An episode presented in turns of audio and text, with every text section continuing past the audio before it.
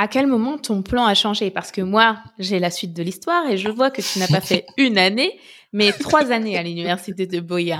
Qu'est-ce qui s'est passé? Hmm. je tombe amoureux des mathématiques. C'est littéralement ça. On ne peut pas, on ne peut pas dire autre chose. C'est, juste ça. C'est juste, je suis tombé amoureux. il y a un pivot qui se passe. C'est que pour moi, les maths, ce n'est plus juste un ensemble de règles pour calculer, un ensemble de formules. Ça devient, j'aime écrire des démonstrations.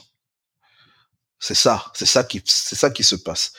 Et je, je peux identifier les deux déclencheurs, les deux personnes, parce que on, aime les maths, mais autre chose qui revient aussi souvent quand on parle à des mathématiciens ou quand on se parle entre nous, c'est un professeur ou quelqu'un qui par qui ça passe. Donc il faut une médiation.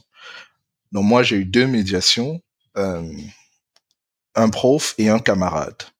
Et je me souviens très bien d'eux. Et d'ailleurs, ils venaient du système francophone. Les deux étaient, ils avaient fait leur secondaire dans le système francophone. Euh, et je pense que ça vient aussi du fait que en France, par exemple, voilà, c'est le pays des maths. Il y a une passion folle pour les maths là-bas. Euh, donc euh, le système francophone aussi au Cameroun a hérité de cette passion pour les mathématiques, euh, qui va de pair avec l'idée de généraliser, euh, qui est un qui est ce que beaucoup de mathématiciens aiment faire. Le, un des réflexes, c'est comment est-ce que je généralise, comment est-ce que je généralise, comment est-ce que je généralise. Et donc, les deux personnes, c'est vraiment un prof et un camarade. Et le prof, euh, c'est le professeur euh, Nana Cyril. Euh, si jamais il entend ça, coucou, coucou prof. Euh, mhm. Et lui nous enseignait l'analyse complexe. Et euh, deux choses m'ont porté, il m'a lancé.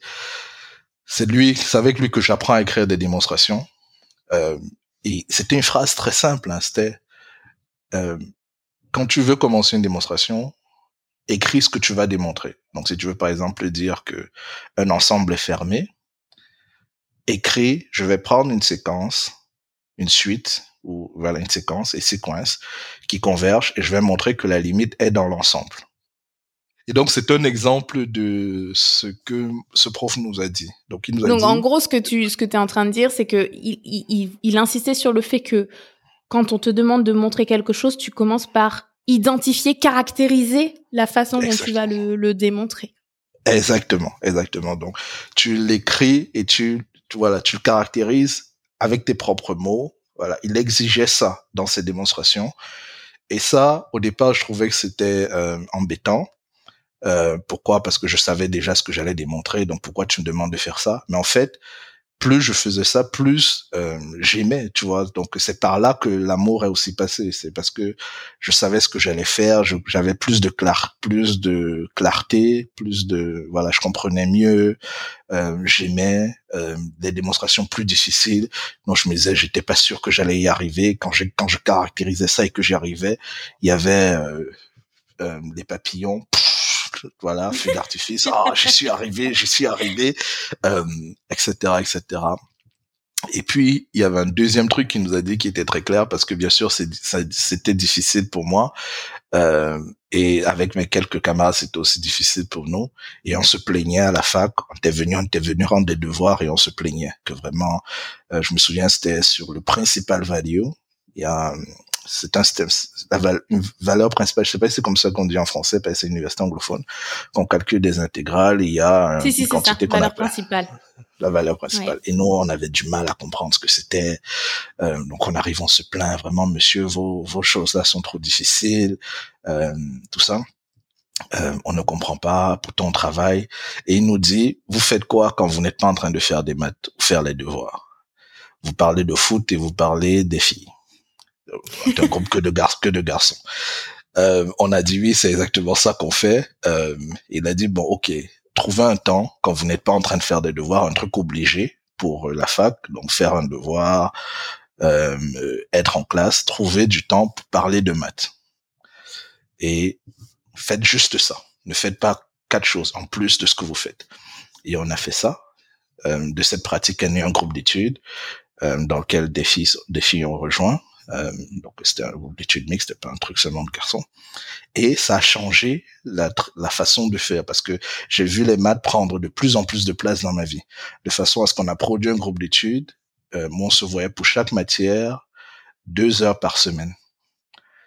Donc rien que ça, juste en on était dans le taxi, on parlait d'ailleurs, qu'est-ce que tu penses de l'exercice etc. Au après un semestre, on a décidé, bon, tiens, on va faire un groupe d'études d'ailleurs. Euh, voilà, retrouvons-nous à tel à tel endroit chez moi, on parle de ça.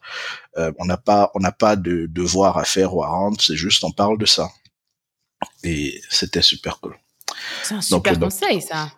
Ouais, professeur Nana Ces deux conseils là, ces deux ces deux actes qu'il a posés euh, sont les médiations, sont m'ont donné les moyens pour euh, pour euh, découvrir la beauté des maths et tomber amoureux des maths. Puis il y a eu une autre médiation, ça c'est un camarade, Kamga. Ouais. Et Kamga, lui, euh, c'est on est, donc c'est un camarade. Euh, il a fait la, la, L1 après il était là en Afrique du Sud. Euh, donc on a juste fait la L1 ensemble. Et lui, euh, je me souviens bien, euh, lui, je travaillais avec lui pour les exercices, pour les devoirs. Et pourquoi je travaillais avec lui pour les devoirs? Parce que il était aussi super motivé. Moi, je, je, pensais à faire mon concours, donc je me disais ok, il, me faut un entourage, un entourage motivé. Et euh, on faisait les devoirs et tout.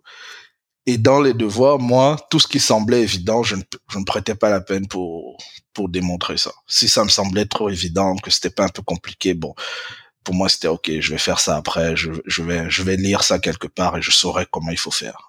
Donc, je vais retenir. C'est pas ce que Kamga faisait. Kamga démontrait tout.